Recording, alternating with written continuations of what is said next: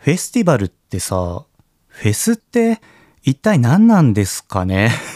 こんにちは、藤田哲平です。えー先日までね、パドラーズコーヒーで開催させていた、開催させていただいた第1回コネクトフェス、無事に終わりました皆さんありがとうございます。ね、来場してくださったアララーズはもちろんだけどね、来場できなかったけど、SNS で応援してくれたみんなとか、あとはさ、パドラーズのお客さんとかね、本当優しい人たちにね、囲まれて、コネクトフェス5日間、無事に終わることができました。ありがとうございます。でですよ、1日目で気づいちゃったんだけど、フェスってなんだっけっていうね、壁にぶち当たった。ぶち当たっちゃった。あれ？ぶち当ちゃった？あれ？なんでぶち当たっちゃったんですよ。うん。いや、今回ね、まあ、アラオネ1周年の記念でコネクトフェスっていう名前でやったんですけど、よくよく考えたらさ、このイベントフェス感ねえなと思って。っていうかさ、グッズをさ、ただ売ってるだけじゃないかってことに気がついてしまって。あれもしかして僕さ、1周年のフェスって言ってさ、アララーズに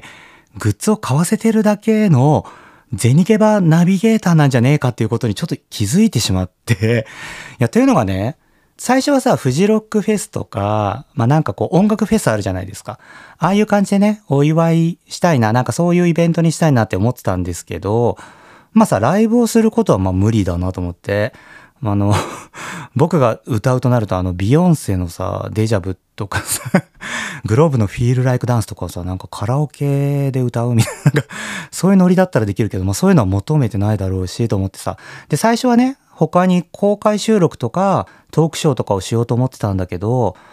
全部さ、今回一人で準備してさ、運営してたから、そういうのも無理だよなと思って、そういうのがあって、プラスでグッズを売ろうと思ってたんだけど、よく考えたらさ、何にもなくなってグッズだけを販 売してたんですよ。でさ、もうバタバタでさ、その PR 活動とか、生産ね、あと検品とかさ、準備とかな、もうとにかくさ、7月ぐらいからもうバッタバタで動いてたから、そのさ、肝の部分に僕気づいてなかったのね。で、1日目始まってさ、何時間か経った後に、おやと思って、フェス感全くねえじゃんと思ってさ。でさ、しかもさ、会場もすごいシンプルに作ってたから、なんかよく考えるとさ、こう、アーチとかそういうのも全くないのよ。お花が飾ってるとか。コネクトフェスのさ、フェノジンも会場になかったんじゃないかなと思い出して。もうなんかね、申し訳ない気持ちになって、途中からさ、アララーズが来るたびに、あの、ごめんなさいって、あの、フェスと謳ってますが、これは、ただグッズをね、売ってるだけのイベントになっちゃってました。ごめんなさい、みたいな感じでね、アララーズに言ってたんですよ。そしたらさ、もうアララーズはみんな優しいからね、いやいや、いいんですよって、もう、それで十分なんですって、あの、藤田さんと会えるのが楽しいし、手拭いだってコネクトバッグだって欲しくて来たんですからもうそれでいいんですよってね言ってくれてさマジで優しいねみんなね。もうなんかねそれに甘えてましたね僕はね。本当に申し訳ない。まあでもねですけどみんなのね力のおかげでね5日間無事にね開催することができて本当にありがとうございます。まあそんな感じで今週はですね、コネクトフェスの大反省会というわけでもう一発目から一番大きい反省してますけど、コネフェスの話や来場した方のお便りを紹介しつつ、先週お話しした新しい番組名の発表をします。そうです。アラフォーゲイのお姉じゃないのよが2022年10月5日に始まって、今日で丸1周年を迎えます。そのタイミングで番組名を変えますってね、先週最後にお話ししました。これさ、結構ね、来てくれたアララーズが、めっちゃドッキリしましたよって言って、なんかさ、大切なお知らせがありますって、すごい神妙なね、声で話したから、終わるんじゃないかと思ってびっくりしましたよって言って、いや、それね、僕先週気づいてたの。あ、これなんか終わるようなトーンで僕話してんなと思って、途中からさ、台本に書いてなかったんだけど、番組名変わるだけですよっていうね、アナウンスしたんだよね。で、なんかそれでね、安心したっていうアララーズもいて、あ、でもね、すごいね、アラオネを聞いてくださってる方がね、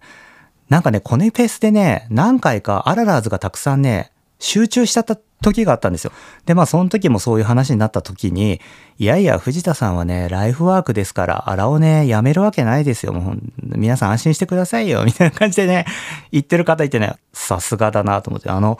その輪にね、僕ね、入るっていうよりもちょっと遠くからこう見てる感じで聞いてたんだけどね、頼もしいななんて思ってね。まあそんな感じで今週から番組名が変わります。オープニングのコールで新しい番組名を発表したいと思います。この後すぐね、早速行きましょうか。それでは今週も始めましょう。藤田哲平の荒尾根。荒尾根。荒尾根。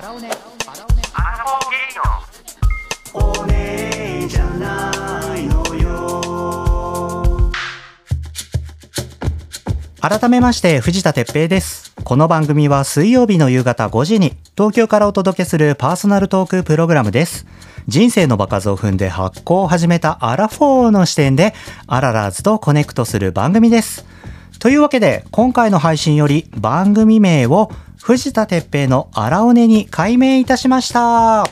イエーイ 一人でイエーイって言ってんですけどみんなも拍手してこんな時ぐらいはちょっと心の中で拍手してください。あの、藤田哲平のアラオネです。いや、これね、まあ、いつ頃からね、解明しよっかなってね、考えてたかというとね、もう結構早かったんですよ、番組始まって。去年のね、11月とか12月ぐらいにはね、変えたいなって思ってたん だよね。あの、まあ、なんでね、変更するかっていうと、まあ、アラフォーゲイのお姉じゃないのよっていうタイトルで、タイトルの中にゲイっていう文字が入ってるんですよ。で、まあ、これはね、実はね、始めた当初はちょっと狙って入れたっていうのもありまして、多分ね、僕ね、最初の方に話したと思うんだけど、僕さ、いろんなブランドね、自分でプロダクトを発信してるんだけど、自分のね、セクシャリティ、パーソナル部分を話すコンテンツがなくて、それを作りたくて、アラフォーゲイのお姉じゃないのよっていう番組をスタートしたって話をしたと思うんだけど、最初はさやっぱりさ僕のことを知ってる人なんてそんなに多くないからどうやったらね検索に引っかかるかなと思ってゲイっていう言葉とおねえっていう言葉とアラフォーっていう言葉これは結構さ検索に引っかかるんじゃないかなと思って番組名にこの3つを入れたんですよ。まあなんとなくいろんなね候補を考えた中でこの3つが並ぶとすごくなんかスムーズアラフォーゲーのお姉じゃないのよっていう番組の流れがさ番組名がねすごい綺麗だったからそれを採用してまあほんと最初からアラオネってみんな略してたんだよね。まあていうかさもうみんなアラオネって呼んでんじゃないですか。アラフォーゲーのお姉じゃないのよって本当僕がね最初に番組のタイトルコールを言うぐらいの時だけででもさ SNS のね名前をアラフォーゲーのお姉じゃないのようにしてたんですよ。そしたらね、なんかね、反応が悪いですね。番組のさ、視聴数に比べて、SNS の反応がね、非常に少なかったんですよ。で、なんでかなーって考えてたら、番組名の中にゲイって言葉があるからさ、リアクションしづらいんじゃないかなってね、ちょっと思い始めたんですよね。でね、結構もうね、去年の12月ぐらいだったかな、ちょっとは覚えてないんだけど、SNS の名前も、アラオネポッドキャストみたいな感じに変わってるんですよ。もうね、そのぐらいからアラオネに変えたいなっていうのはね、思ってたんですね。まあさ、番組名にゲイっていう言葉があると、なんていうのかな、ゲイの方たち、例えば僕と同じセクシャリティを持ってる人が、聞きやすいだろうな、番組をね、探しやすいだろうなと思ってつけたんだけど、何て言うのかな？知らない間にさその番組をさフォローすることとかリアクションすることでその人にとって何て言うのかな？無言のアウティングみたいなさ感じになるんじゃないかなってなんかそれってちょっと申し訳ないなみたいな気分にもなってたんですよ。とはいえね、何て言うのかな、ゲイっていう言葉がさ、番組に入ってるっていうのもね、意味のあることだなって、まあ思ったんだけどね。例えばさ、セクシャリティでね困ってる人とかまあ若い方とかでさそういう出会いがまだない方とかはさこの番組にね出会ってまあ最初も言ったけどさゲイといえばさおねえっていうイメージがさ一般的にはねテレビとかメディアの力であるけれどそうじゃないさなんか僕みたいななんかこう適当に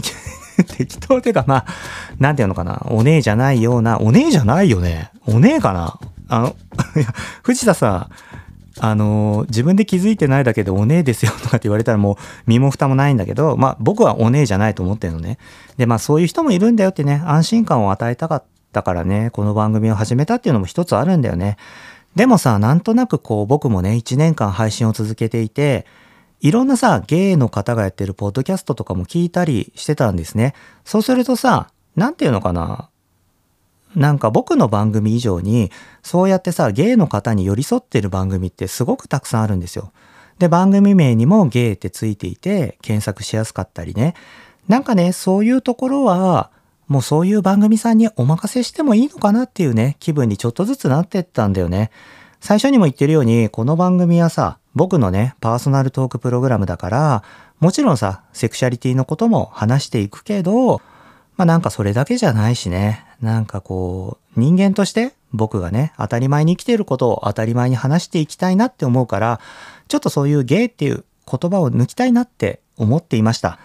男とか女とかっていう表示もさ、普通ないじゃないですか。例えば、なんだろうな、明石家さんま、男がお届けするとかさ。まあそれって当たり前なんだけどね。男と女っていうのがさ、マジョリティであってさ、まあ当たり前の世界だから、僕らみたいなゲイはね、ゲイなんですよって言って初めてさ、キャラが浮き立つっていうのかな？なん、キャラが浮き立つって言い方ちょっと良くないね。なんていうのかな？こう、僕が例えばゲイって言わなかったら、ただのさ、あの、男がさ、話してる番組になっちゃいがちなんだけど、ゲイっていう言葉を使うことによって、そこにね、共感してくれる人がたくさんいたと思うんだけどね。まあ、とはいえね、荒尾根って実はまあ、前も話したけど、聞いてくださってる方90%ぐらいが女性なんですよね。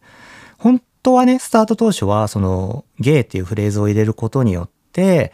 ゲイのね、方が聞いてくれるかなと思ってたんですよ。あの、Spotify だけなんですけど、男性女性っていうのがわかるんですね。で、あとはノンバイナリーとその他っていうあのカテゴリーなのかな。だけどもね、今は90%女性で、男性よりね、ノンバイナリーのが多い気がするんだよね。まあなんか、僕がさ、狙ってたところとは全然違う方向で番組が進んでってね。まあそれはもちろん嬉しいんですよ。あの、どんな方がにね、聞いていただいても本当嬉しくって、だからね、まあ、ちょっと1年のね、タイミングでスッキリさせようと思って、先週もさ、言ったようにね、今10月で改変期ですし、次のね、ステップに進みたいなと思って、藤田哲平の荒尾根に変えさせていただきます。コネフェスにさ、大人パイセンもね、来てくれたんだけど、変えるには良いタイミングでしょうってね、言ってくれてさ、まだね、その時点で荒尾根に変えますなんてことは、僕誰にも言ってないんですよ。ここでね、初めて発表したんだけど、1年やったしね、変えるなら今しかないねって言ってくれたので、すごいね、背中を押された気分で変えます。あとですね、ここ大切なんです。荒尾根だけじゃないんです。藤田哲平の荒尾根なんです。これね、冠番組に昇格しました。イエーイ 嬉しい。これまあ自分で決定してるから自分一人の話なんだけど、まあ例えばさ、ダウンタウンのガキの使いやあらへんでとかさ、森田和義アワー、笑っていいともとかさ。やっぱさ、こう、名前がさ、認知されていくと、自分の名前がさ、冠として番組につくわけですよ。藤田哲平の荒尾根ってね。まあ僕もね、1年間やってきてさ、ちょっと自信がついたんだよね。あの、3月1ヶ月お休みしたけど、その時もさ、ボイログっていうのを配信しててね、この1年間さ、毎週水曜日の夕方5時にね、配信を1回も止めたことなかったんだね、感じなかったんだよ。ねだから、ちょっと自信ついたんだよね。あの、でもね、これね、実は言ってないことがありまして、僕ね、どうしても番組をスキップすることだけは嫌だったから、ダミー収録っていうのを編集してたんですよ。例えばさ、収録する直前に僕がさ、事故にあったりとかさ、なんかあって収録できずに配信できなくてさ、SNS とかも更新できなくて、全く何にもない状態で水曜5時をね、迎えたらさ、アララーズのみんな心配するじゃん。藤田さんどうしちゃったんだろうみたいな。そういうことがないように、新しい、えー、配信をした後に、必ずね、ダミー収録した30分の番組を予約登録してたんですよ。それはね、季節ごとに変えていてね、過去に3回撮ったのかな。で、もし僕の次の配信が撮れなかったら、それが自然と次の週の水曜日の5時に配信されるようにしてたんですね。で、その番組の最後には、次週は都合によりお休みをいただきますっていうのをちゃんとアナウンスしてるみたいな感じで、結構用意周到でしょ？そうなのよ。僕そういうことしてたんです。で、だからね、過去3回配信していない収録があるんですよ。ダミーのね。まあこれね、なんかおまけでしゅあの配信してもいいけど、まあね、まあ、まあなかったことになってる収録だからね、あの、特にそれではお便りとかも読んでない。僕がほんと30分ダラダラ喋ってるだけなんで、まあ、それはね、お蔵入りって感じでね。行きたいと思います。まあそういう感じで、藤田哲平の荒尾根に変わりますので、よろしくお願いいたします。お便り紹介します。あららネーム、ドラム乾燥機さん。考察好きのあららのドラム乾燥機です。コネフェスでは歯ブラシを家族分いただきありがとうございました。後日僕の母もコネフェスに行ったようで、すっかり家族であららーずです。そうなんだよ、これ。あのさ、ドラム乾燥機さんってさ、あの、2個ぐらい前だっけ？あれ？なんかさ、考察でさ、お便りくれた人で、なんだ、な、あ、そうそう、歯ブラシだ。歯ブラシがなんでノベルティになったかっていうのを当てた人なんですけど、お母さんも来てね、この家族であららずって僕の本当の謎なんだけど、お便り戻りますね。シャープ49の最後で番組名が変わると聞き驚きましたが、普段から藤田さんの SNS もチェックしている僕なりに新番組名を考察しました。きっと、荒尾根になるんじゃないですか？アララーズは裏切らない番組名にするって言ってたし、新しい番組名を楽しみにしています。当たっていたらコネクト T シャツください。ちなみに M サイズです。ドラム乾燥機さんお便りありがとうございます。正解です。でもね、T シャツはね、あげないよ、これ。あ、でもね、L サイズだったら1個余ってんだけどね、M はないかな。あの、僕が着るようにね、L サイズ3枚買ってて1枚着てないんだよ。でもあるんだけど、えー、これはあげません。うん、でも、アラーをね、正解だけど惜しかったな。藤田哲平の荒尾根が正解だからね。うん。まあ、ちょっと三角って感じですね。でもありがとうございます。あのね、まあ、このドラム乾燥機さんね、えっ、ー、とね、高校生だったんだけど来てくれて、家族分ね、歯ブラシあげたんですよ。あの、家族は何人いるのって言ってあげたらね、後日お母さんも来てくださって、歯ブラシありがとうございます丁寧にね、来てくださって、実は私も荒尾根聞いてるアララーズなんですって、あの、息子ともどもよろしくお願いしますって言ってね、あの、息子にね、荒尾根教えてもらったんですよ。でね、いい家族だよね。あのね、他にもね、もう一組ね、驚いたのが、あの、20代のね、結構高青年なさ、方が来てくれて、来たらこの人はアララーズだなっていうのでちょっとわかるようになってね、話しかけたら、あ、もちろんアララーズですって言ってね、あの、荒尾根ね、聞くきっかけはね、僕はお母さんなんですって言って、お母さんがもともと荒尾根を聞いてて、で、僕に教えてくれて面白い番組あるよって言ってね、で、聞き始めましたって言ってさ。なんかどうやらお母さんが去年の東京アートブックフェアってね、イベントに来てくださったみたいで、僕とね、話してて、そこでね、荒尾根を知ったらしいんですよ。でね、そっからハマって聞いてるみたいで、結構さ、アララーズってなんか広いんだよね。もうさっきも言ったようにさ、まあ最初はさ、ゲイの方をターゲットというか、まあその方たちに向けて発信した番組だったんだけど、全然さ、セクシャリティとか関係なくね、お母さんだったり息子だったりさ、娘さんだったりもうほんといろんな人が聞いてくれてんだよ。いや、これね、やっぱ一年やってほんと気づいたことだね。なんか自分のさ、目指す方向にはまあ行かないもんだよね。行かないけど、それでよかったのよ、荒尾根って。うん。本当にね、感動してます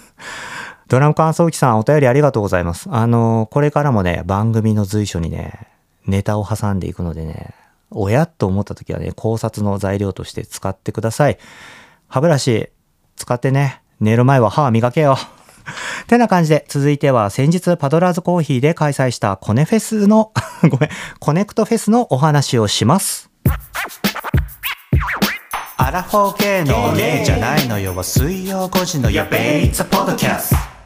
コネクトフェスにご来場いただいたアララーズの皆さんありがとうございます。5日間ね行ったんですけどね。もうゲロ疲れましたマジで。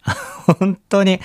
あの42歳藤田もうね全力を使ってね5日間を無事過ごしてねあの褒めるべきところはね一回も遅刻しなかったんですよ。これさ、今回7時半に開催でしょ？だからまあ僕は6時前ぐらいに起きてね、行ってたんだけど、まあ本当にね、変なスケジュールだったの。あの、まあイベント4時までで帰って、6時ぐらいに僕ね、速攻寝たんですよ。で、8時ぐらいに、まあ2時間ぐらい仮眠をとって、で、8時から2時ぐらいまで6時間仕事をしてて、まあ仕事って言ってもね、コネフェスの準備、なんかね、結局なんやかんやで間に合ってなくて、手拭いの検品をしてパッケージをしたりとか、あとは SNS を更新したりとかね、そういうのやってたら、あっという間に6時間経つのよ。で、2時でしょ？で、そっからなんかさ、寝れずに3時ぐらいになって、3時から6時まで3時間仮眠をとって、またイベントに行くみたいな生活をね、5日間 していました。時差ボケみたいな気分だったね、この5日間ね。もうヘッドヘッドでしたよ。うん。でもね、会場に行くとやっぱ元気が出て、パドラーズコーヒーのスタッフも本当みんな優しいからさ、なんかそういうね、姿を見てると本当に元気出ましたね。あとはさ、なんか純粋にね、パドラーズのお客さんが本当に優しい方たちで、まあそういう方たちとね、話をしたり、コネフェス、アラオネを知らない方もいっぱい来てくれたんだけど、アラオネにね、興味を持ってくださったりとか、あともちろんさ、アララーズもたくさん来てくれて、もう本当にね、パワーをいただきました。ありがとうございます。やっぱね、アララーズとこうやってね、交流が持てたっていうのは本当に嬉しかったし、あとね、会場でさ、アララーズがさ、同時に来たりするとさ、アララーズ同士でね、話をしたりしてんの。で、僕なんかそうなるとね、ちょっと遠くから見守ってたりとかもしたんだけど、あの、シャープなんのお便りめっちゃ良かったよねとか、結構さ、アララーズ同士がアララーズを気にしてるっていうかね、褒めたたいてんだよね。あのお便りすごい良かったですみたいな。あとこの放送がすごい良かったけど、どう思いましたか？とかさ、どの回が好きですか？とかみんなで話してて、すげえコミュニケーションツールになってんじゃんと思ってね、本当に感動しました。でさ、まあ、アララーズね、いっぱい僕と話したんだけど、一番ね、多かった質問っていうのがもうダントツで多かったっていうのがあって、それ何かっていうと、アララーズって一体何人いるんですかっていう質問なんですよ。まあ、要はさ、一週間でこの番組聞いてる人何人くらいいるんですかっていう多分質問だと思うんだけど、アラオネ、アラオネっていうか、ポッドキャストか。ポッドキャストって YouTube とかと違って、再生回数が出ないんですよね。っていうのはさ、ポッドキャストってさ、いろんなところで配信されてるから、Spotify とか Apple Music とか Google とか Amazon とかね、そういうのをトータルした再生回数ってどこにも出てないんですよね。多分それわかるのって僕だけで、結構みんなやっぱさ、アララーズ同士のコミュニケーションしてるとさ、何人ぐらい聞いてんだろうねってみんな言うのよ。で、僕に聞いてくんだけどね、まあちょっとそれはね、現場ではお答えしないようにしていました。まあたくさんね、聞いてくださってる方がいるんですよっていうのをね、お伝えしてたんですけど、知りたいみんな。アラオネって毎週何人ぐらいに聞かれてるかって。結構僕さ、あの、データはちゃんと取ってますって話してるじゃないですか。あの、だからもちろんこれもね、初回から全部集計してるんですよ。だからね、僕は分かってんだけど、まあ、ちょっと具体的な数字は言わないようにします。なん、どれぐらい聞いてんのかなっていうのをね、ちょっとま感じていただけたら嬉しいです。てな感じで、コネクトフェスにね、来てくださったアララーズからお便りも届いているので紹介させてください。アララネーム、せいやさん。出会いはスローモーション。とても良い出会いでした。わかりますよね。コネクトフェスに行ってきました。これなんだっけ？出会いはスローモーション。アッキーナ。中森アキーナさんだっけ？せい、出会いはスローモーションだよね。アキーナ、聖子さんだけ？どっちだっけ？アキーナさんだよね。まあ、まあいいか。あの、そこには生ペイさんが、あ、これコネクトフェスにね、僕は慣れるまで人と話すのが苦手なんですが、ラジオのままのペイさんで話しやすく嬉しかったです。愛知からイケメンアララーズも来ていて、イケメン免疫のない僕は緊張。もう少しお話をお伺いすればよかったです。優しく包み込むような雰囲気の方でした。あ、ペイさんもイケメンでしたよ。あえて言い忘れておきました。購入させていただいた手ぬぐい、とても良いです。大切に使わせていただきます。ではでは、せいやさん、いつもお便りありがとうございます。せいやさんですよ。コネクトフェスに来て挨拶させていただきました。あのさ、ちょっと前のお便りでさ、地球のね、自転がずれてんじゃねえかみたいな話されてる方で、常にさ、ツンデレのせいやさんでさ、お花をね、持ってきてくれたんですよ。一周年おめでとうございますって。いや、本当にね、嬉しかった。あのー、そんなね、僕自覚してなかったの。お花をもらえるなんてさ、もうそんなことね、本当に思ってなかったからびっくり。もうサプライズで。でね、なんかそれとともに、あ、自分ってそういう番組を知ってるんだっていうことを再確認させていただきましたね。お花をね、いただけるような番組を僕は作ってたんだって。なんかそれとともにね、ちゃんとしなきゃなっていう思いもすごい芽生えてきて、実はね、今ね、せいやさんにいただいたお花をね、あの、収録の現場で生けてね、収録をしています。今ね、6日目ぐらいなんだけどね、綺麗なね、バラの花をいただいて、まだ咲いています。なんかね、僕本当にコネフェスの準備でバタバタしてたから、花の香りを嗅ぐとかそういうの忘れてて、1日目がね、終わった後にね、その花の香りを嗅いだ時にね、ふわーって疲れが吹き飛んでね、爆睡したんだよ ありがとうございます。本当にもう嬉しかったです。あのね、愛知から来てくれたアララーズはね、結構僕ね、ツイッターでね、コンタクトを取っているアララーズなんですけど、大阪からもね、友達が来ていて、二人で来てくれました。遠方から本当にありがとうございます。なんかね、僕、今までのさ、僕だったら、まあ、藤立ペイとして仕事をしている時はさ、例えばね、なんていうのかな、遠方からさ、来てくださった方とか、あと、お花をね、持ってきてくださる方とか、あの、お花以外にもね、たくさんね、貢ぎ物を、ごめん、あの、プレゼントをいただいたんですよ。あの、なんだ、あんこ系が多かったんだよね。すごいさ、糖質、糖質めっちゃ高いの多くて、あんこ系、あの、もなかとか、たい焼きとか、まんじゅうとか、なんだろうね、40代だからかな、もうそろそろ和食、あの、和菓子に、かなみたいな感じ。なんか昔だったらクッキーとかさ、なんていうの、あの、マカロンとか、し、なんか、シナンシュだっけ？フィナンシェ。シナンシュってなんだよ。フィナンシェとかそういうのが多かったんだけど、なんかあんこ系が多かったですね。あとね、面白かったのはね、歯磨き粉をくれる方が何人かいて、藤田さんがね、歯ブラシをくれるから私はね、歯磨き粉を渡しますって。何、何人かいて面白い。やっぱそういうの面白いよね。あんまごめん、話それちゃったけど、なんかそういうさ、プレゼントとかって僕ね、イベント前にお断りすることが多かったんですよ。お断りのアナウンスね。あの、来てくださるだけで嬉しいから、あの、気持ちだけいただきますみたいな感じでね、SNS に投稿したりとかしてたんですけど、なんかね、今回はね、やめたの。それはさ、プレゼントをもらいたいっていうことじゃなくて、プレゼントをあげたいっていう気持ちを、なんていうのかな、濁したくなかったんだよね。遠方から来てくれる方も同じで、遠方から行きますってね、例えばツイッターとかに書いてくれたら、今までの僕だったら、ご無理しないでくださいって、あの、またね、近くですることがあったら来てくださいってね、絶対言ってたと思うんだけど、今回は言わなかったんだよね。もうなんか、それも一緒。来たいって思う気持ちを濁したくないなって思ったの。なんかね、コロナのタイミングを経てっていうのもあるんだけど、会いたい気持ちとか、誰かに何かをあげたいっていうその気持ちって、すごくね、素敵だなって思ったんですよ。それはあの、僕が欲しいっていうことじゃなくて、僕も誰かにあげたいって思って何かを買い物してる時ってすごく楽しくって、今回さ、コネフェスとね、同時開催で SNS キャンペーンをしててさ、コネクトバッグのリミテッド版と僕がね、好きなブランド、ミラノのポーチをプレゼントしますってね、やってたと思うんですけど、コネクトバッグだけじゃなくて、僕が好きなポーチをプレゼントしたいっていうのは、まさにそのことが原因で、アララーズのためにね、買い物をしたかったの。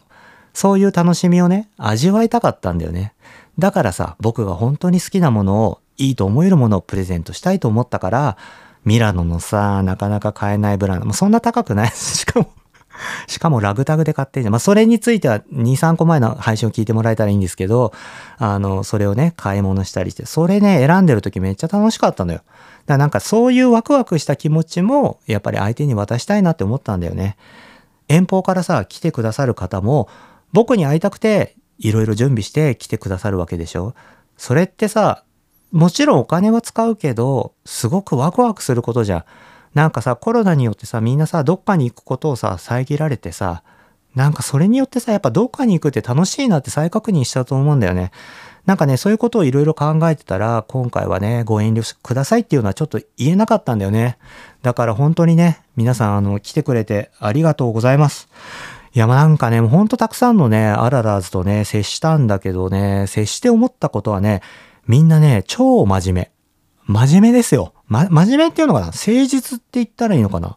ちゃんとしてる。もうね、服装とかもちゃんとしてる。あの、おしゃれなのよ、みんな。すごいね。あの、やっぱ、僕がおしゃれだからですかね。わかんないけど、やっぱ似てくんのかな？なんかね、一人一人みんな誠実でね、ちゃんとした格好してるんだよね。なんかそれにね、感動しました。あららずね、いいやつばっかじゃんと思ってね。あの、せいやさんお便りありがとうございます。お花もね、本当にありがとうございました。続いてもう一つお便り紹介します。あららネームサムゲタンさん。ペイさんお久しぶりです。毎週楽しみに聞いています。一周年本当におめでとうございます。そして私の日常の楽しみを作ってくださり感謝しています。ありがとうございます。荒尾根を聞くようになり、ペイさんの言葉やアララーズの言葉で勝手に勉強させていただいたり、こんな考え方もあるよねと自分を見つめ直したり、嫌なことがあった時にはモチベーションを上げてもらったりしています。言葉を発信するということはとても素晴らしいお仕事だなと感じました。私はコネクトフェスに行けないのですが、無事に成功することを祈っています。これからも無理せず、ペイさんのリズムで楽しんでくださいね。おまけですが、実は私も親知らず4本抜歯した経験者です。私の場合は簡単に抜けたので、口腔外科にお世話にならずに済みました。抜歯がうまくいくことを願っています。あまり腫れないといいですね。急に寒くなりましたが、お体に気をつけてお過ごしください。サムゲタンさん、お便りありがとうございます。マジでさ、寒くなりましたよね。あの、コネクトフェス最終日はさ、雨だったんですけど、今日とね、10度ぐらい下がってってさ、もう急にトレーナー来たりとかね。でもさ、雨の中ね、来てくれるアララーズもね、たくさんいて、本当にありがとうございました。サムゲタンさんからね、あったお便りだけど、アララーズの言葉で勉強してるって嬉しいよね。さっきも言ったけどさ、なんかね、コネフェス会場でもほんとよく聞いたの。アララーズのお便りに感動したとかっていう言葉ね。あのさ、バービーの時の僕の話の次の週で、結構長いさ、アララーズのお便り読んだじゃん。あれとかはね、ほんと勉強になったって言葉ね、何回も聞いたの。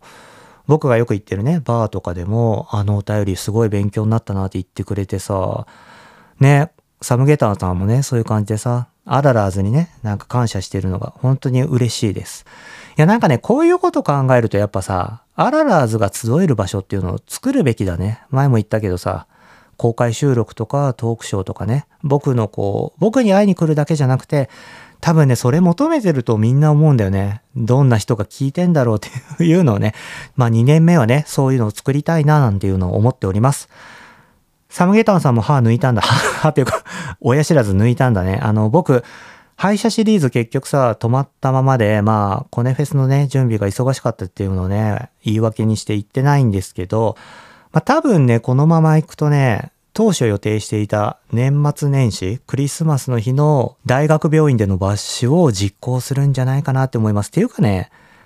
前話したよね。あの、紹介されたクリニックちょっと怪しくないみたいな感じで、ちょっとそれまだね、拭いきれてなくて、時間かかってもいいから大学病院でいいかななんて思って おりますよ。うん。でさ、結構ね、みんなね、親知らずに関するエピソードはね、たくさんあるらしくって、コネフェス会場でもね、生でいろいろ聞かせていただきました。で、なんかさ、こう、アララーズじゃなくても僕ね、歯ブラシ配ってたんですよ。もう500本作っちゃったから、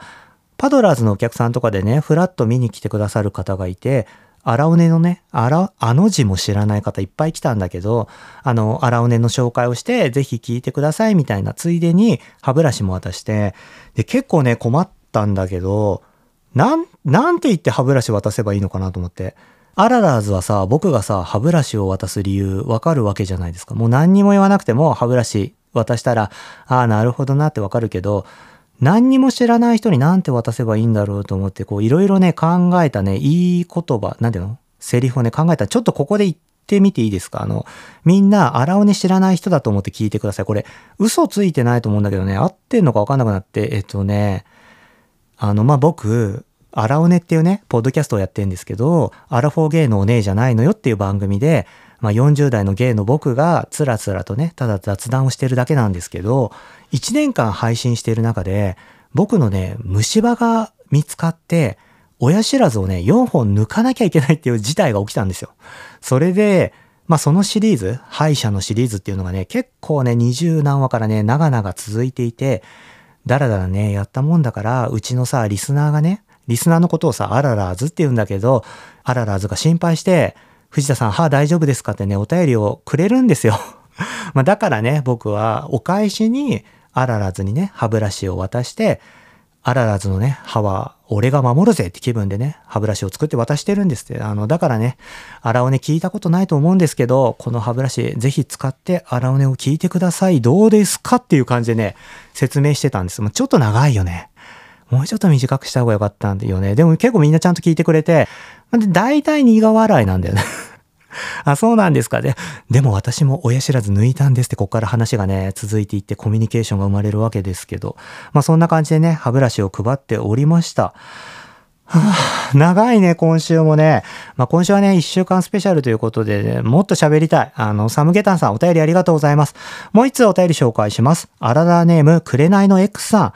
アラオネ1周年おめでとうございます。コネフェスに行きたかったんですが、東北に住んでいて、さらに受験生なので、親が許してくれず、行けなかったアララーズです。でも、いつも応援しています。ありがとうございます。どんなことしているんだろうなと妄想していたんですが、期間中の夜に毎晩インスタグラムのストーリーでコネクトフェスの写真をアップしてくれたおかげで、行けなかったけど感じることができました。本当にありがとうございます。藤田さんの X を見る限り、本気でやばそうなぐらい仕事をして疲れているだろうに、SNS も毎日更新して、あれってきっと会場に行けないアララーズのためにやっているんだろうなと思うと、これはもう私は押すしかないって変にオタク心に火がつきました ごめん。ごめん。ちょっと今、恥ずかしくなっちゃう。自分も朝か、道をみたいになっちゃった。これはもう私も押すしかないみたいな。ちょっと気持ち入っちゃった。ごめん。オタク心に火がつきました。ありがとうございます。これからも押していきます。親知らずもバッシも楽しみにしています。紅の X さんお便りありがとうございます。あの、10代って書いてんだけど、これ高校受験かなねえ、中学生じゃないよね。大学受験だよね、これね。中学生だったらちょっとびっくりだけど、あの、ありがとうございます。インスタとかね、見てくれて。あの、おっしゃる通りです。1日目にね、気づいたんですよ。もうすごいたくさんのね、1日目アララーズが来てくれて、アララーズ同士でわちゃわちゃしてる姿を見てた時に、ふと感じたんだよね。なんか、来てくれた、来場してくれたアララーズがコミュニケーションを取れていて、それはもちろん嬉しいことで、いいことだなって、なんかいい場を設けられた、あの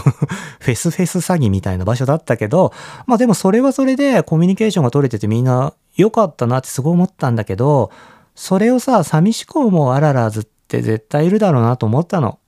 来たいけど来れないね。うちの番組さ、全国で聞いてくれてる人いるし、海外でもね、聞いてくれてる人が10%ぐらいいるから、なんか寂しい思いしちゃってんじゃないかな。なんかそれだと申し訳ないなと思って、1日目が終わった時にね、これは毎日写真をちゃんと公開しようと思って頑張りました。結構ね、大変なんですよ。SNS をね、更新するっていうのはね。なんていうのかな。ちゃんとさ、写真を撮って編集をして、で、荒尾根のポッドキャストのアカウントと、藤立ペのアカウント、あと、X の藤立、えっ、ー、と、ごめん、荒尾根のアカウント3つでね、いろいろ更新してるのとかをやってるとね、2時間ぐらいね、あっという間に過ぎちゃったんだよね。でもさ、僕がやらないと誰もやってくれないじゃん。っていうかもう、僕の仕事だからね、それはね。だからあの、辛かった。辛かったって言っちゃった。ごめん。心の声が出ちゃう。眠かったよ。めちゃ眠かったけど頑張りました。でもこうやってね、気づいてくれるアララーズがいてさ、お便りをくれ。これね、見た時にね、泣きそうになっちゃった。本当に。ありがとうございます。うまく言えないんだけど、SNS? インスタとかツイッター、まあ X はね、僕にとってはね、完全に仕事なんですよ。みんなとね、コミュニケーションを取るけど、別に僕のプライベートをみんなに紹介したいわけじゃなくて、僕にとってはね、仕事なんだよね。そういうことを言うとちょっとさ、冷たく感じるっていう人もいるかもしれないけど、でもさ、僕の場合は、仕事を通してコミュニケーションをとってんだよね。デザインしているものとかもそうだし、だからさ、荒尾根っていうのも仕事の一つだと思って僕は配信をしています。でも、多分ね、仕事の枠を超え始めてんだよね。あの、というかね、最初はすごく楽しくてやってたの。楽しみでやっていたんだけど、でもこれは僕にとっては仕事だっていうマインドに切り替えていったんだよね、途中でね。まあだから趣味とね、仕事の半分半分、あの、いやいや全然やってないからね、超楽しくてやってるから、あの、毎週さ、話すの楽しいのよ。一人でね、話してるけど、本当にね、あららず、見えてんです。あの、あ嘘ついてるみたいだけど、あの、東京ドームとかでライブする人がさ、後ろまで見えてるよとか言って、本当かよとかって思ってるけど、あれ多分ちゃんと見えてんだよ。見えてなくても見えてんの。見えてるっていうの仕事だ。違う違う違う違う。今の嘘だよ。本当に見えてんの。だからね、話すのはとっても楽しいんです。僕さ、前さ、SNS をやめたいなってつぶやいたことあったと思うんだよね、配信で。でね、本気でね、SNS は年内にね、すべてやめようと思ってたんだよね。まあ、っていうのはね、一つ理由は、SNS は結構その時間がかかるっていうのもあるし、ポッドキャストの配信している視聴者数と SNS をのリーチ率が全然うちね、バランスが良くないんですよ。あの、ポッドキャストを聞いてる人の方がね、何倍もいて、ってことはさ、僕のアナウンスとか、まあ仕事の話もポッドキャストでしていくのが一番聞いてもらえるんだよね。だからなんか SNS がちょっとついでみたいな感じになってたんだよね。あのさ、本当はどっちかっていうと SNS で告知をして、ポッドキャストのね、聞いてくれる人を広めていかなきゃいけないはずなんだけど、圧倒的にね、聞いてる人の方が多いんですよ。だからなんかちょっとそのバランスが悪くって、だったらなんか SNS やめてもいいのかなってね、もう思ってたんですよ。あの、友達の何人かにはね、インスタもツイッターもフェイスブックも全部ね、年内でやめよっかなっていう話はしてたんだけど、でもね、なんかこういうお便りをもらうとね、もうちょっと頑張ろっかなっていう気分になりますね。やっぱさ、写真とかを伝えるのって SNS しか方法がないからね、他にもなんかあんのかなわかんないけど、うーん、ちょっとね、もうちょっと頑張りたいと 思います。でさ、さっき言ったさ、SNS やめよっかな、みたいなさ、ことをさ、配信で前、荒尾根でね、話したことがあったと思うんだけど、その後すぐに、大人パイセンにね、会うタイミングがあって、そのことを僕に話してくれたんですよ。で、なんかさ、藤田くんさ、最近の荒尾根ってさ、私に話してるみたいに話してるよね、みたいな。なんていうかさ、それはさ、友達とか、知り合いとか、実際に会ったことにある、面識のある人に話すような感じで話してるよねって。なんかそれを言われた時に、あっと思って、大人パイセンがさ、アララーズのこと信用してるでしょって言ってくれて、はっと気づいたんだよね。あの、信用してるんだよ。あの、不思議だけど、この一年間で、多分僕は、最初はさ、誰に話してるかね、わかんなかったけど、多分ね、みんなのことをね、信用し始めてんだと思う。だからね、友達にしか言わないようなことをポロッと配信とか で俺な、これ泣くつもりなかったな、今日これ泣くとこじゃないんだよ。だけど、うん、ちょっとダメだし。うん、みんなのことをね、信用してるんだと思います。だからね、うん、そういうことも喋っちゃったの。うまく言えなくなっちゃった。うん、ね。うん、ありがとう。ありがとう。一年経って、これは僕が気づいたことです。コネフェスでね、投稿したインスタのストーリーズはね、アーカイブをね、残そうと思ってます。ちょっとね、まだ制作していないんだけど、少しの間ね、アーカイブとして残して、来れなかった人もね、まとめて見れるように、ちょっとね、したいと思いますので、あのー、この配信するときにはね、作っておくので、ぜひ僕の荒尾根のね、インスタのアーカイブのところを見てみてください。ふぅ、ごめんね、泣いちゃった。てなわけで、荒尾根1周年記念、コネフト、ごめん、もう噛んじゃった。もう一回。てなわけで、荒尾根1周年記念、コネクトフェスにご来場いただいた皆さん、行きたかったけど、行けなかった皆さん、荒尾根は知らないけど、僕のデザインのファンの皆さん、パドラーズコーヒーのお客さん、そしてスタッフの皆さん、僕に優しく接してくださって本当にありがとうございました。幸せな5日間でした。コネクトフェスを開催した理由を少しだけちょっと話します。僕にとって僕が作るものは子供のような存在です。大切なところで噛んじゃった。子供のような存在です。ペンタとかね、エリカとか、そういうのもね、子供だと思ってね、作っているんですよ。僕はね、実際子供を作ることはできないけど、僕の作るプロダクトを子供だと思って発信しています。荒尾根もそうなんですよ。だからさ、子供の誕生日を親が祝わずしてどうするっていう気持ちで、僕さ、前さ、誕生日あんまり好きじゃないってね、自分のね、話をしたんだけど、だけどさ、自分の子供要はさ、荒尾根はさ、僕がいないとさ、一周年パーティーなんてできないの？パーティーって言っちゃった。フェスね 恥ずかしい。パーティー恥ずかしい。あの、コネクトフェスなんてできないから、僕がしてあげないと、ね、荒尾根はさ、何もできずにさ、2歳を迎えちゃうからね。だから、しないといけないなって思ったんだよね。で、なんでね、それをしない、しないといけないかって思ったかっていうと、昨年ですね、僕がデザインをしていたペンタというブランドが10周年を迎えたんです。これは2012年に僕が一人で始めて、その後2年後ね、2014年からビーズを作るメーカーと協業という形で一緒にして、えっ、とね、2021年まで7年間ですね、お世話になって一緒にしました。それで2021年に僕はデザイナーという職を離れて、そのブランドからね、あの、全く関係ない存在というか、まあ僕が作ったデザインは今でも販売しているんですけど、それから2年半ね、そのブランドに特に関わることもなく過ごしております。で、去年ね、そのブランドが10周年を迎えたんですよ。で、もちろんね、僕はその、今はね、そのブランドと交流を持っていないから、何もね、発言することはなかったんだけど、10周年のね、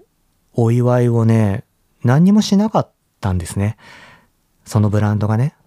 で、もしかしたら気づいてないのかなとかって思って、僕が2012年に始めたことも気づいてないのかな。僕から何か発信をした方がいいかな、教えた方がいいかなとかって思ってたんだけど、でもなんかさ、これはやっぱさ、親心というか、離れていった子供をさ、ぐっと噛み締めて見守るのも親心みたいな気持ちがあって、何も言わなかったんですね。で、そのまま10周年が過ぎて、今11年目を迎えて、やっぱりね、すごい悲しかったの。あの、本当に悲しかったんです。自分が作ったブランドは、10周年っていうタイミングを祝ってもらえなかったんだなって思ってね、ちょっと寂しかったのね。でね、ちょっと下世話な話をすると、こういうイベントってね、物が売れるんですよ。これ、あの、本当下世話な話なんだけど、だからね、10周年のイベントとかっていうのはするのよ。あもちろんね、ファンのみんなに、ありがとうっていう気持ちもあるけど、やっぱさ、そういうタイミングって皆さん購入してくれるから、イベントっていうのはね、どっちにとってもウィンウィンな関係だからやるべきなんですよ。芸能人のさ、バースデーパーティーとかも一緒ですよね。やっぱりそういう時はさ、ディナーショーしたりとかさ、お金が動くタイミングだからみんなさ、やるんだよね。でも、もちろんそれと、さっきも言ったけど、同時に、お祝いしたい人たちにお祝いさせてあげる場を作るっていうのも僕らの役目だなって思うんだよね。今回ね、やっぱね、コネクトフェスをやってそれをすごく痛感しました。ちょっとさ、こういうこと、僕さ、ほんとさ、なんていうの？嘘をつきたくないから、本音で話したいというか、これ僕のパーソナルトークプログラムだから言わなくていいことかもしれない。なんか、これを言うことによってさ、夢を崩される人もいるかもしれないんだけど、本当にね、コネクトフェスを開催して、そのなんていうのかな、物を売るとか、そういうことを全部吹っ飛ばして、やっぱこうやってお祝いしてくれる人がお祝いできる場を作ることが大切なんだなっていうのにね、気づきましたね。ありがとうございます。まあ、ペンタに関してはね、ちょっと残念だったことはあるんだけど、それでもね、なんていうのかな。僕にとっては、僕がいなくてもブランドをね、継続してやめることなく運営をして、ずっとね、続けてくださってるメーカーさんにはね、本当に感謝なんですよ。ありがとうございます。だってさ、やめることっていうのは簡単だと思うんだよね。ブランドっていうのはやっぱさ、何が何でも続けることが僕は大切だと思っていて、だからね、荒尾根も絶対続けたいなって思う。あのー、さっきさ、藤田さんはね、荒尾根をライフワークにしてるから、絶対やめることないですよって言ってたのね、聖夜さんなんですよ。嬉しかったね。分かってくれてるなと思って。ね、お花を今見てるよ、聖夜さん あ、なんか恥ずかしいね。配信を通してこうやってさ、直接話しかけるのは初めてかもしれないけど、ありがとうございます。あとね、1周年という機会はさ、1回しかないんですよ。荒尾根にとっても、誰にとってもね、丸1周年の1年目っていうのは1回しかないから、こういう大切なね、瞬間をちゃんとね、未来の荒尾根に向けて残しておきたかったんですよね。アーカイブとしてっていうのかな。10年後、20年後、そこまでもちろん続けたいと思ってるけど、その時に、1年目って、なんかよくわかんないフェスしてたけど、こんな、ちゃんとしたフェスできるようになったねってね、笑ってやりたいんですよ。まあそんな感じで、あー、ちょっと泣いちゃったのが悔しいけど、コネクトフェスの反省会でした。皆さん、ありがとうございます。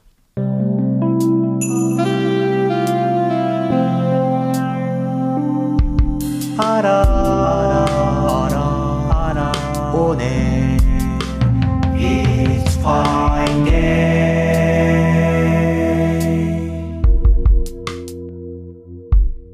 最後にもう一通お便りを紹介します。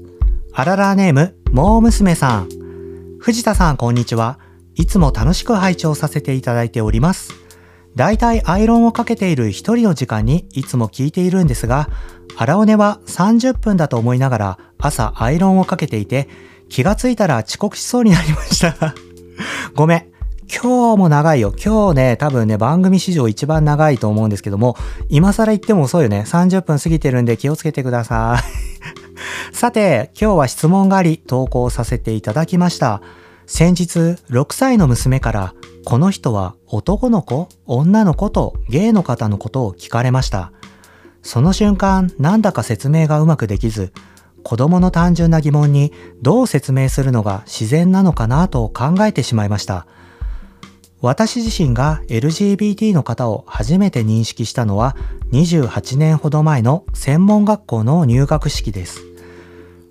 当時18歳、同じクラスで自己紹介の際に意を決して、そしてガタガタ震えながらカミングアウトをしてくれた友達が初めてでした。ファッションの専門学校だったこともあり、見渡すと周りにはたくさんの LGBT の人がいて、当たり前のように一緒にいた感じがします。とはいえ詳しくも分かっていません。今の子供たちは私たちが子供の頃よりももっと多様性を受け入れられる環境にあります。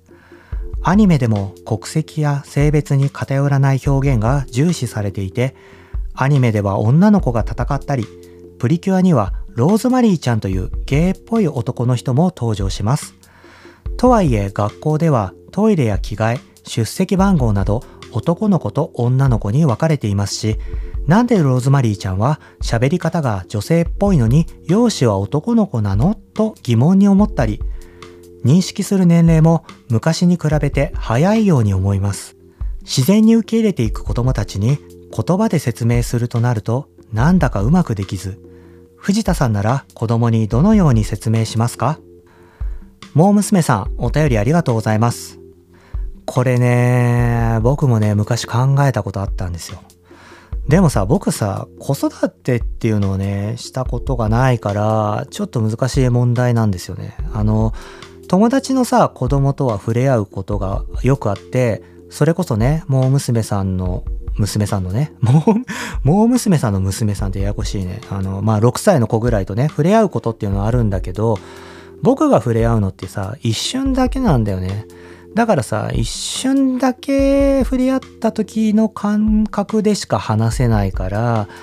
それ以外のさ、例えば子供がダダこねてる姿とか、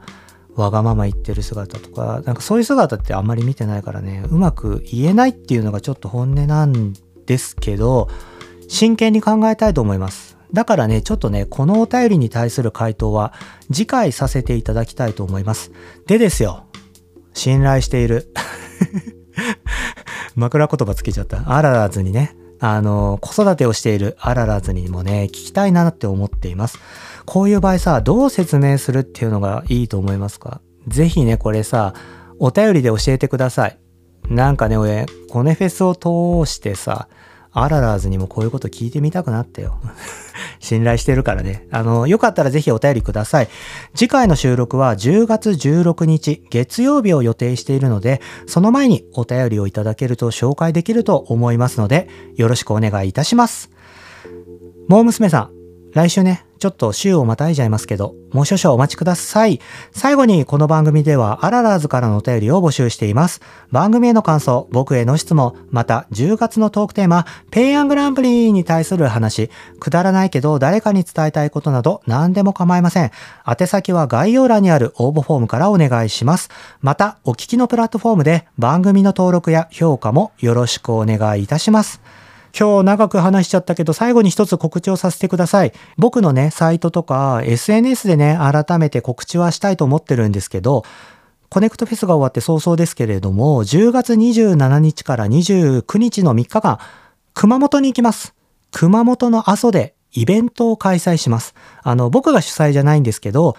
阿蘇にあるティアンティアンというカフェでマーケットを開催するんですけど、そこに参加させていただきます。それでですね、10月12日、配信日今日11日だから翌日ですね、にそのね、ティアンティアンさん主催のインスタライブに僕が出演します。これね、アラオネというよりは、藤田ペペと出演するので、インスタアカウント藤田ペの方だと思うんですけど、よかったら見てください。あの、僕がね、映像ありで喋るのって意外とあんまりやってないと思うので、ぜひぜひ見に来てください。えっとね、確かね、13時頃だったかな。なんかね、お昼の時間だったので、多分アーカイブ残るんじゃないかなと思うんですけど、ちょっとと僕には今それわかんないので、アーカイブが残ることを願いつつ、あの、見逃した方はね、ぜひそちらもご覧ください。詳しくは僕の SNS で、えー、投稿します。というわけで、今週もありがとうございました。来週も荒尾根にコネクトしてください。2年目も一生懸命頑張っていきますので、毎週水曜日夕方5時に会いましょう。ナビゲーターの藤田哲平でした。じゃあねー